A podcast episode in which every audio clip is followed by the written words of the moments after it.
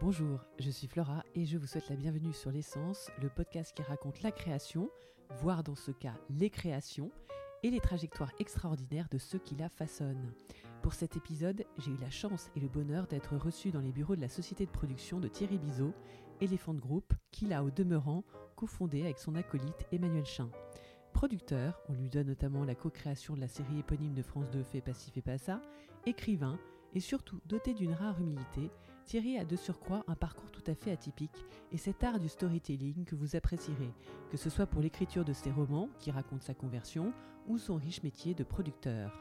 Ne soyez pas étonnés par le manque de salutations ou d'introductions, ce n'était pas volontaire de ma part, mais plutôt lié à l'agenda minuté de Thierry qui a surgi et s'est exprimé avec cette fougue spirituelle qui en devient même philosophique pour repartir aussi vite qu'il n'est arrivé. On commence d'ailleurs sur les chapeaux de roue avec le sujet qui l'anime, voire aurait été à l'origine d'une certaine renaissance, sa conversion au catholicisme. Sans plus tarder, je vous laisse découvrir l'essence de Thierry.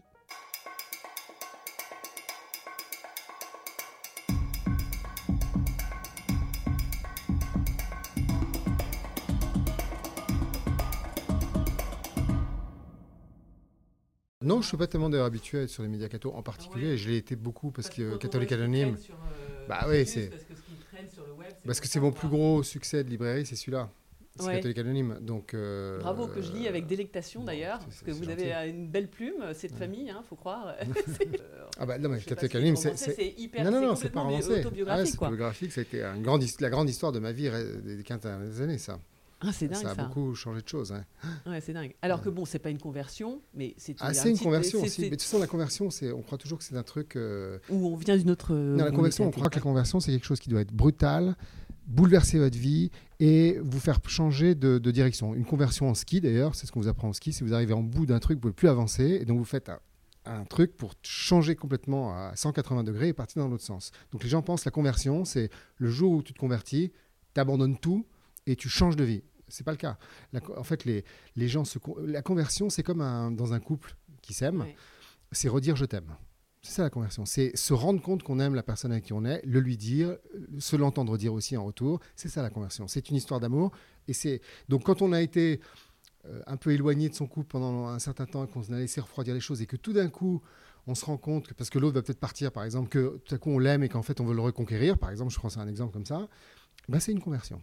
C'est ça une conversion. Une conversion, c'est pas abandonne tout pour aller euh, maintenant devenir autre chose et élever euh, des, euh, donc moi, c'est tout ce que j'ai vécu. J'étais catholique, mais refroidi, enfin ou dormant, on va dire. Oui. Comme beaucoup, beaucoup, beaucoup de catholiques et chrétiens.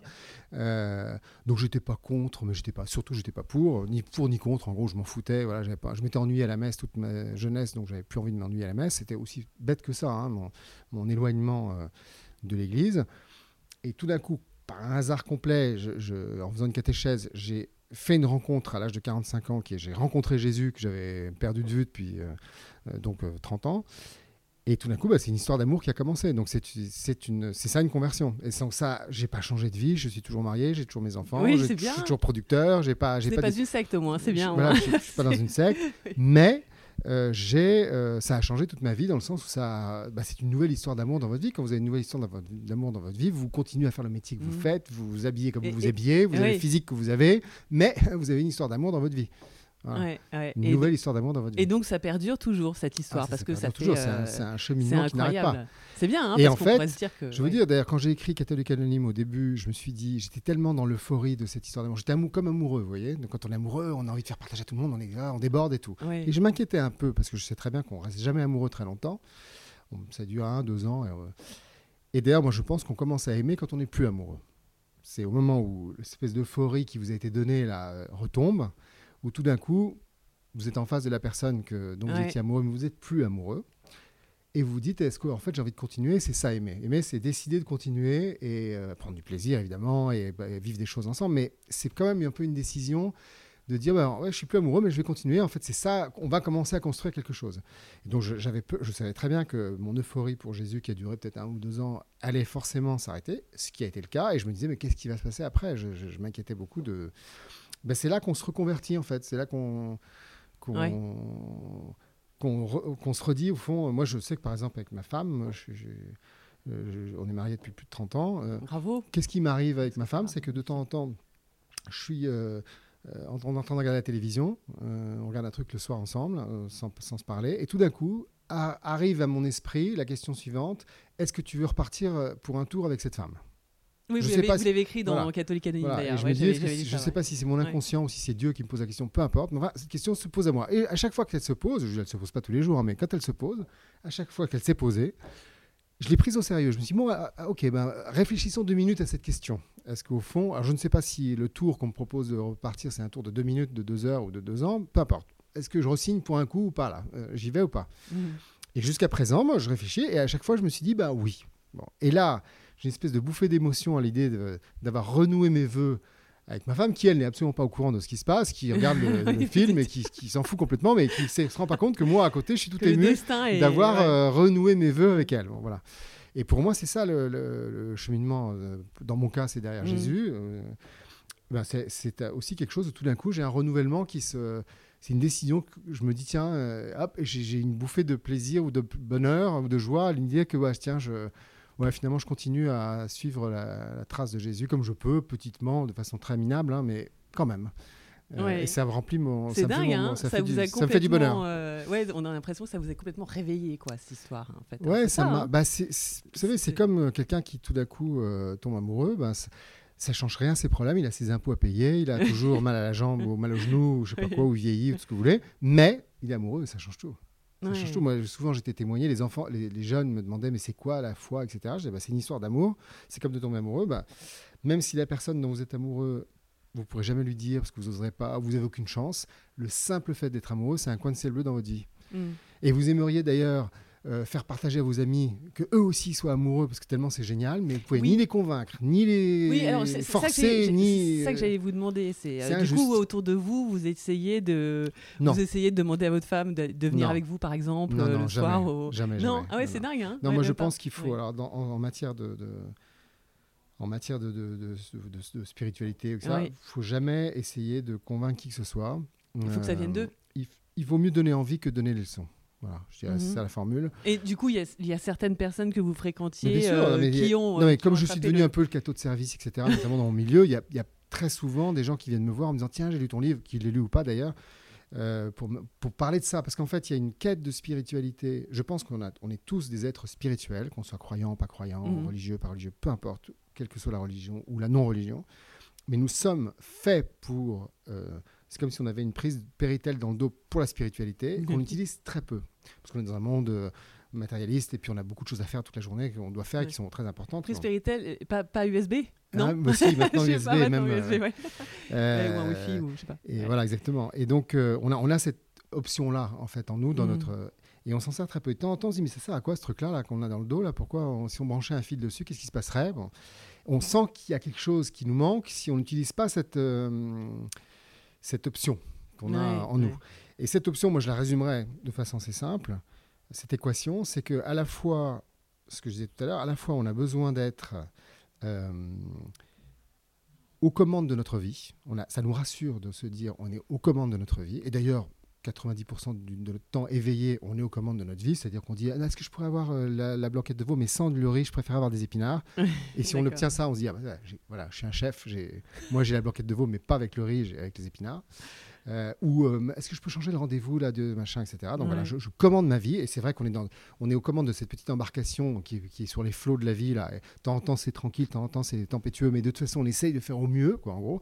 Et ça, on a absolument besoin de ça et on y passe beaucoup de temps. Et en même temps, comme dirait Macron, en même temps qu'on a besoin de diriger notre vie, on a absolument besoin, paradoxalement, de se rendre compte qu'on ne dirige pas grand-chose. Parce que si on, si on était seul Ouais, ouais. maître à bord, Ouais, on- ça, serait très, c'est une responsabilité énorme. Et, puis, faut- et on contrôle pas beaucoup. et puis, il faut fait, ouais, ça, reconnaître, non, mais il faut reconnaître qu'il y a beaucoup de choses dans notre vie qu'on n'a pas choisi. On n'a pas choisi notre corps. On n'a pas choisi d'être enfermé 24 heures sur 24 dans un corps qui pourrit pour aller jusqu'à la mort. Quand même, non, mais on n'a pas choisi. Dans notre physique, il y a des trucs qui nous plaisent, d'autres qui nous plaisent pas. Mais on n'a pas choisi notre physique. On n'a même pas choisi la famille dans laquelle on est. On n'a pas choisi notre nom. Ça, Quand on c'est ça, on c'est cho- dans la Bible, tout ça, là, ce que Non, vous non, êtes en train de dire? non, non, c'est la vérité. c'est- le constat tout simple. oui, hein, c'est que oui. ni vous ni moi n'avons choisi euh, qui on est. D'une vrai, certaine ouais. façon, on est, on croit on est dans une époque où on croit qu'on choisit son identité. Mais non, en fait, euh, on ne choisit pas tellement son identité parce que donc on ne on choisit pas le corps dans lequel on est. Déjà, c'est Oui, mais c'est un on, truc peut, important. on peut le changer hein, maintenant. C'est ça le. On peut le changer, Oui, mais pas mais- tant que ça. Ouais. Euh, on Ouais. ne peut pas le changer tant que ça. Et même les gens euh, qui changent de sexe, mais même les gens qui changent de sexe, fi- finalement, ils changent de sexe pour aller de l'un à l'autre. Ils, ils inventent pas un troisième sexe, un quatrième. Il n'y a pas, Ah oui. a pas d'invention, si vous voulez. A- on est quand même contraint dans un truc très contraint, hein, qui est un corps euh, avec des poumons, des yeux, des. Oui, oui, oui. Dire, Vous vous ouais. Quand vous réfléchissez, vous êtes enfermé dans quelque chose qui fait partie de votre identité. Hein, euh, que vous le vouliez ou pas, vous êtes, vous êtes incarné. hein. Il y a toute la question de Jésus qui Dieu qui s'incarne, c'est très fort. C'est- pas juste une idée euh, conceptuelle, c'est il s'incarne dans quelque chose, donc il prend le choix et il finit par, par mourir comme à tout être Ouais. humain. Bon, c'est ça qui est extraordinaire. C'est pour ça que le- la croix est le symbole de la religion catholique et non pas une espèce de, de, de- d'éclair de sa, de sa résurrection, parce que la résurrection peut paraître plus dingue que sa mort. La mort est banale. Mais sinon, ce qui est extraordinaire, c'est que Dieu soit mort. C'est pas que Dieu soit euh, euh, et- et la résurrection de Dieu. Ouais. Enfin, ça, c'est une digression. Ce que je veux dire par là, c'est que donc vous n'avez pas choisi votre corps, vous n'avez pas choisi votre nom. hein, dans votre identité, hein. vous donnez votre carte d'identité, vous êtes une, une femme de tel âge, de machin, né ceci, né cela, avec un tel nom, tel machin. Vous n'avez rien choisi, rien choisi de tout ça. Déjà pour commencer, est-ce que vous avez choisi vos désirs? Est-ce que vous aimez les hommes bruns ou blonds? Est-ce que vous avez- ou le café ou le chocolat? Vous avez choisi ça? Non. Il se trouve que vous- comme vous les aimez Ah le oui. chocolat, vous vous appropriez le fait que ah moi, moi j'aime le chocolat, moi j'aime Woody Allen. Euh, Mais vous avez choisi d'aimer Woody Allen ou d'aimer le chocolat? Non. Vous avez choisi d'aimer tel homme ou tel autre? Non. Vous avez choisi d'être hétérosexuel ou homosexuel? Non. Donc même ça, qui est une identité, vous l'avez même pas choisi. Vos désirs, tout d'un coup, vous avez une envie folle, une ambition de euh, faire un podcast, et etc., et que ça vous porte, et vous y pensez la nuit, ça vous fait rêver, etc. Vous avez choisi ce désir? Non. Il est vôtre, il est très personnel, il est singulier, il vous appartient, et c'est à vous d'en faire quelque chose, mais au fond, vous l'avez pas choisi. Donc si on faisait le film de votre vie, La vie de, hein, Mhm. vous auriez le premier rôle, mais vous n'auriez pas choisi le scénario, ni la production. De temps en temps, vous auriez dit, Ah, j'aurais bien aimé qu'il y ait 500 figurants, là. on pas. C'est une deux chevaux qui passent dans le choix, c'est moche, donc vous n'avez pas ce que vous voulez. Euh, donc vous n'avez pas choisi le scénario, vous n'avez pas choisi la production, vous n'avez même pas choisi à la limite les acteurs, qui, les gens qui sont autour de vous, votre famille, des tas de gens. Euh, la- la- les gens que vous aimez le plus au monde, c'est ceux précisément que vous n'avez pas choisi, c'est-à-dire vos enfants. Oui. Vous avez choisi s'ils sont garçons, filles, quel caractère ils vont avoir, comment ils vont. Rien. Vous savez même pas ce qu'ils vont devenir, vous, sa- vous savez rien.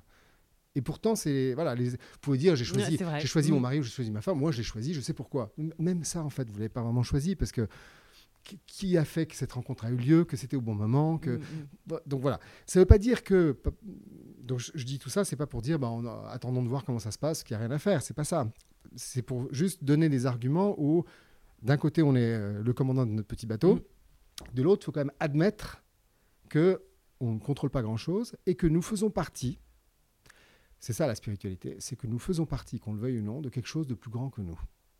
En fait, accuser réception de ça, c'est le début de la spiritualité. Après, on peut dire c'est Dieu, c'est la nature, c'est l'humanité, c'est les grandes idées, c'est les idéaux, peu, importe. Mais j'accuse réception, tout en étant chef de ma petite euh, vie, en faisant ce que je veux et en dépensant l'argent que je veux comme je veux. J'accuse réception qu'en fait, malgré tout ça, malgré ce truc qui m'occupe toute la journée, en réalité, je, je, je, humblement, je fais partie de quelque chose de beaucoup plus grand que moi, dont je fais partie. Je suis en fait euh, un, un- une fourmi euh, Mm, mm, parmi mm. euh, 7 milliards ou 8 milliards d'êtres humains. Je suis un être humain. Il y en a eu des milliards avant, il y en aura eu des milliards après. On va m'oublier, donc je suis rien. Et en même temps, il n'y a pas deux ADN comme le mien et le vôtre. Il n'y en aura jamais après, il n'y en a jamais eu avant. Donc vous êtes unique. Très paradoxal. Et on peut dire la même chose d'une fourmi dans sa fourmilière. Chaque fourmi est absolument unique. Est-elle indispensable? J'en sais rien. Mais elle est unique. Et pourtant, c'est qu'une fourmi parmi les fourmis. On est un être humain parmi les êtres humains. Il y en a eu des milliards avant, il y en aura des milliards après. Vous voyez ce que je veux dire? Bon. Donc on fait partie de quelque chose de, de- de très, très, très, très, très, beaucoup plus grand que nous. Et il faut. La spiritualité commence quand on admet, quand on admet ça. Et moi, je vais vous dire d'ailleurs, à, à- à titre Oui. personnel, cette rencontre avec Jésus a fait quelque chose dans ce sens-là pour moi. C'est que jusqu'à 45 ans, pourtant j'étais marié, les enfants, j'avais ma boîte, ça, ça marchait plutôt bien pour moi. Mm. J'étais incapable de dire de moi-même que j'étais un homme. Parce que pour moi, un homme, un homme, la virilité, l'homme, c'était l'image que je, je prends une image. De votre père, hein, non? C'est Lino Ventura. Hein, c'est en Ah oui. gros Ouais, un type qui ruisselle à la fois d'autorité, de bonté, qui n'a pas besoin de s'énerver. Bah, c'était pas vous, ça? Non, Ah bon ça, c'est l'image que je me faisais de. Oui, mais vous n'étiez pas comme ça Et moi, j'avais l'impression que Non. dans ma carapace assez grande, machin, je suis un caniche mouillé qui tremble de peur tout le temps. Donc, je me suis dit, je, je suis, et je me disais d'ailleurs, mais le jour où ma femme ou mes enfants vont se rendre compte du caniche mouillé qui a sous la carapace, ça va être une catastrophe. Il faut que je, je, je Ouais. fasse Ça, gaffe. ça, c'est un peu lié à votre éducation quand même. Hein. Peut-être, Ouais, mais sans doute. Je vous explique ce que Jésus Ouais. a fait pour moi. C'est que quand Jésus est venu me trouver euh, dans cette petite catéchèse et que tout d'un coup j'ai fait la rencontre de Jésus, qu'est-ce qu'il a fait? Il m'a il m'a soulevé, il m'a secoué en me disant C'est qui le patron? Je dis bah, C'est toi. Et il m'a jeté dans la fosse commune, des grouillantes d'hommes et de femmes, enfin, d'êtres humains qui sont là, dont je- d'où j'étais issu juste avant. hein, bon. Et tout d'un coup, je suis devenu un homme, parce qu'un homme, c'est un caniche mouillé qui tremble sous une carapace. C'est aussi, c'est pas l'innoventura. En fait, l'innoventura, ça n'existe pas. C'est Mm. une image, c'est un fantasme. Le, le- le vrai être humain, euh, c'est celui qui est l'homme ou la femme, c'est celui qui a peur, qui qui qui est, euh, qui est pas sûr forcément de tout, qui, qui a des Ah qualités et des défauts, qui et, qui et donc je suis dans, dans cette fosse et tout d'un coup, je suis capable de dire que je suis un homme. Parce qu'un homme n'est pas l'innoventura, un homme, c'est ce- cet être paradoxal qui a des forces, des faiblesses et qui parfois est un caniche mouillé qui, qui tremble. Ouais, quand même. Mais Voilà. quel parcours quand même vous avez Alors, et, et la question que je serais tentée de poser, on a bien compris que c'était vraiment beaucoup plus global que ça. Mais est-ce que la foi rend plus, plus créatif? Non, je, je- je sais. ouais, écoutez, moi je pense que la foi, une fois de plus, je fais la même comparaison, mais je pense, parce que je pense que c'est ça en fait, la foi. La foi, c'est une histoire d'amour. C'est aussi simple que ça. On peut être intelligent ou bête, vieux, jeune. Donc, Tout le monde peut tomber amoureux. ouais. Donc c'est comme de tomber amoureux, la foi. C'est vraiment une histoire d'amour. Moi, dans mon cas, c'est une rencontre avec Jésus, mais ça peut être. euh, Mais ça rend tout meilleur, quoi. Enfin, ça, ça- rend. bah, Mais ce que je c'est ce que je dis toujours euh, d'ailleurs, c'est que les gens font souvent l'opposition, par exemple, entre la raison et la foi, en disant ah, bah, attends, euh, la foi c'est contre la raison. Pas du tout. La raison est très utile, la foi est très utile. Changeons le mot foi par amour, parce que c'est ça en fait, hein, c'est de l'amour. Donc, si un prix Nobel de chimie ultra scientifique, ultra rigoureux, tout, d'un coup tombe amoureux, il va pas tout d'un coup faire n'importe quoi dans son boulot de chimiste. Il va être, il va être un peut meilleur chimiste oui, parce que il, il aura la pêche, parce qu'il sera heureux d'être amoureux. Euh, mais il va pas tout à coup dire euh, je, vais faire n'importe quoi. euh, vous voyez ce que je veux dire? Il va Ouais. continuer à être aussi rigoureux. Donc la raison et l'amour sont deux choses qui, qui sont en nous toute la journée, qui, se qui sont comme l'huile et le vinaigre, qui sont pas en fait, hein, qui se mettent pas ensemble. Euh, On peut les mélanger, mais ils, se- ils finissent par se reséparer parce que c'est deux choses qui ont deux logiques complètement différentes. Mais qui en fait cohabitent très bien, naturellement, sans qu'on ait à se poser de questions. À la fois, vous êtes folle amoureuse de quelqu'un et ça vous illumine votre journée, et à la fois, vous voyez le pylône arriver et vous l'évitez. Euh, Mm. Vous êtes raisonnable. C'est pas parce que vous êtes euh, euh, amoureuse que vous allez perdre la raison ou, ou- ou l'inverse. Donc, euh, quant à la créativité, c'est un peu la même chose. Quand je pense que la créativité, c'est quelque chose que tout le monde est créatif. Moi, je pense. Euh, même un comptable créatif, peut être créatif. Tout le monde a de la capacité de création en soi. Euh, on a tous des idées. On a des idées. Et beaucoup de gens ont été. euh, On leur a expliqué qu'ils n'étaient pas créatifs, qu'ils étaient dans des métiers pas créatifs, et donc ils n'avaient pas le droit d'être créatifs, que les créatifs c'était une race à part. C'est pas vrai. Euh, parce qu'on on- on confond souvent créatif et artiste. Je reviendrai là-dessus. Mm. Mais déjà, donc je pense que tout le monde est plus ou moins créatif, mais tout le monde a une capacité de création. Et que la créativité, elle vient du fait que c'est comme un- le sens de l'humour, ça s'entraîne un peu. Il faut, faut, faut s'y adonner, faut, faut, c'est un- comme un muscle, il faut travailler un peu. Mais quand on le travaille, eh ben, on devient de plus en plus créatif parce qu'on on sollicite le cerveau à, à lâcher les idées. Euh, ça ne veut pas dire qu'on a que des bonnes idées, mais en tout cas, on est créatif, c'est-à-dire qu'on produit des idées. Après, elles sont bonnes, elles ne sont pas bonnes, ça c'est comme le talent. hein. Euh, euh, mais en tout cas, tout le monde a une capacité à être créatif. Et quand vous êtes enthousiasmé par une histoire d'amour, quelle qu'elle soit, euh, que ce soit avec Dieu ou que ce soit avec un homme ou une femme ou qui que ce soit, bah, ça vous donne de l'énergie, de la pêche, de l'envie, de, la bienveillance, de la joie, plein de choses qui font que vous avez, plus envie d'être créatif que, vous êtes découragé, déprimé, triste, et où là, vous n'avez vous n'avez pas envie d'être créatif. Donc vous n'utilisez pas votre, de même que si la créativité est un muscle et que votre corps est un muscle et que vous êtes sportif, si vous avez la crève, vous êtes fatigué, bah, vous n'allez pas faire votre jogging. euh, alors vous êtes un très très bon coureur. Alors que si vous êtes en pleine forme et qu'il fait beau, bah, vous allez peut-être courir 40 km au lieu d'en courir 20. Parce que vous Mm. êtes capable et que vous avez. euh, voilà. Et après, dans les coureurs, il y a ceux qui courent 1 km et ceux qui en courent 20. Peu importe. Mais tout le monde est capable à un corps et tout le monde est capable de courir. Bah, la création, c'est pareil. L'artiste, c'est un peu différent. Oui. Tout le monde est créatif, tout Oui. le monde n'est pas artiste. Artiste, je pense que Est-ce que c'est vous vous considérez comme artiste, vous, par exemple? C'est un grand mot qui fait un peu peur et qui Ouais. fait un peu prétentieux. Donc j'aurais du mal à dire ah oui, oui, je suis un artiste. Mais je me sens euh, un peu artiste dans le sens où je pense que la différence entre le créatif et l'artiste, c'est que l'artiste euh, est d'accord pour dévoiler des choses personnelles au service des autres. Il est un peu impudique, d'une certaine Mm. façon.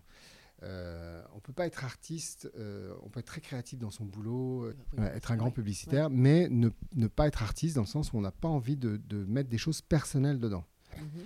Je pense que l'artiste, c'est quelqu'un qui, qui se met un peu à poil euh, devant les autres, qui est d'accord pour se mettre à poil en se disant ce que je ressens, peut-être ça servira à quelqu'un. Voilà. Euh, Ouais, et déjà, et il qu'il exprime de façon choses, ouais, et il qu'il exprime de façon artistique voilà qu'il exprime Oui. pas juste comme, comme un témoignage qu'il exprime comme un qui, qui- qui trouve une forme artistique pour toucher des gens euh, autrement que par son propre témoignage Mhm. D'accord. voilà Et, euh, et c'est pour ça que vous êtes passé, parce que à, à la base, vous étiez chez L'Oréal, je crois. euh, je travaillais 8 ans chez L'Oréal c'est dingue. Moi, j'ai fait une école de Et- commerce hein, moi j'ai fait les secs euh, ouais. Ah, les secs, d'accord, je crois que c'était HEC, je sais pas et donc, c'est parce que vous avez recroisé Emmanuel Chin?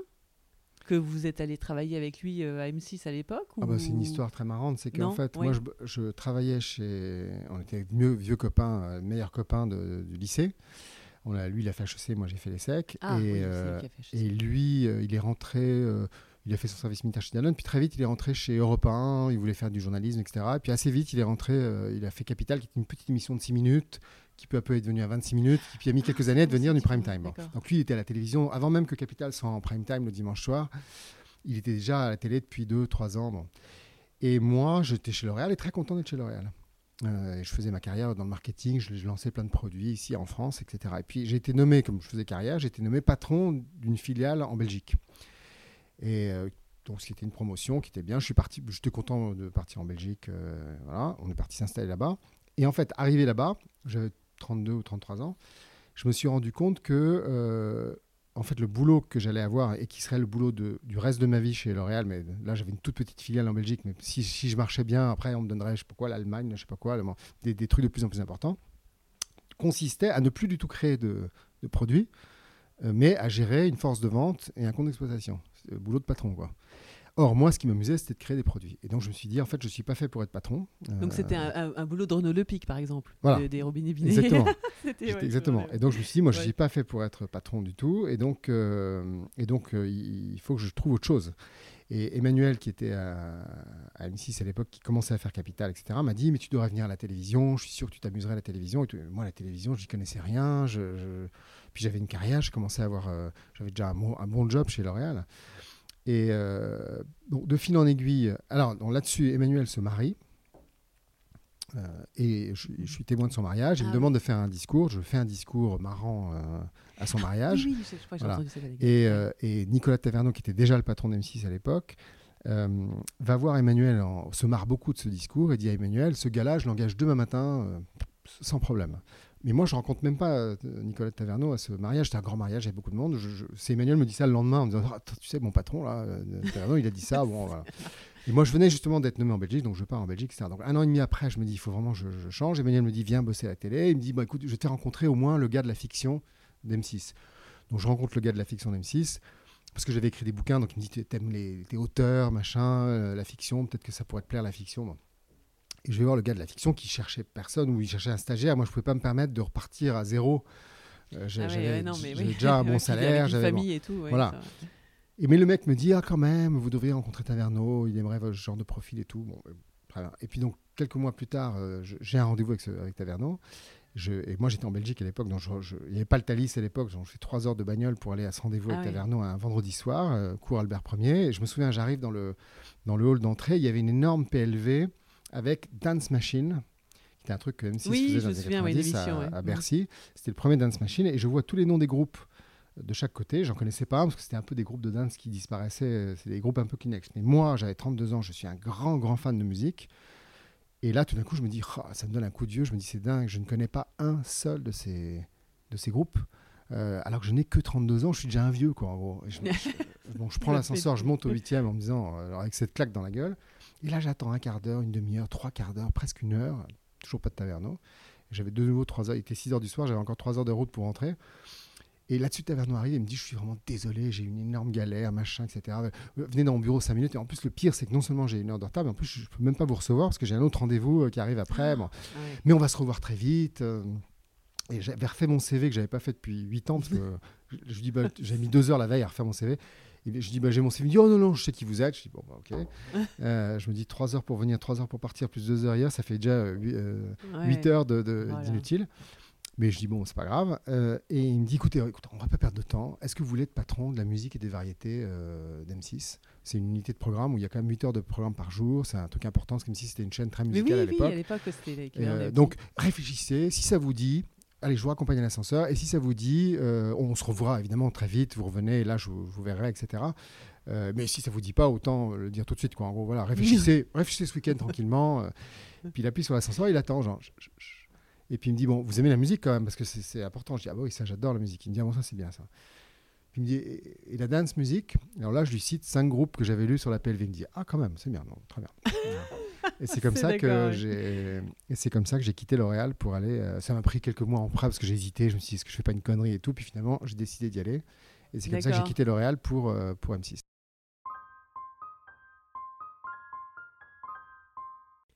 Vous êtes sur votre fin, hein Rassurez-vous, la deuxième partie sera en ligne la semaine prochaine. À très bientôt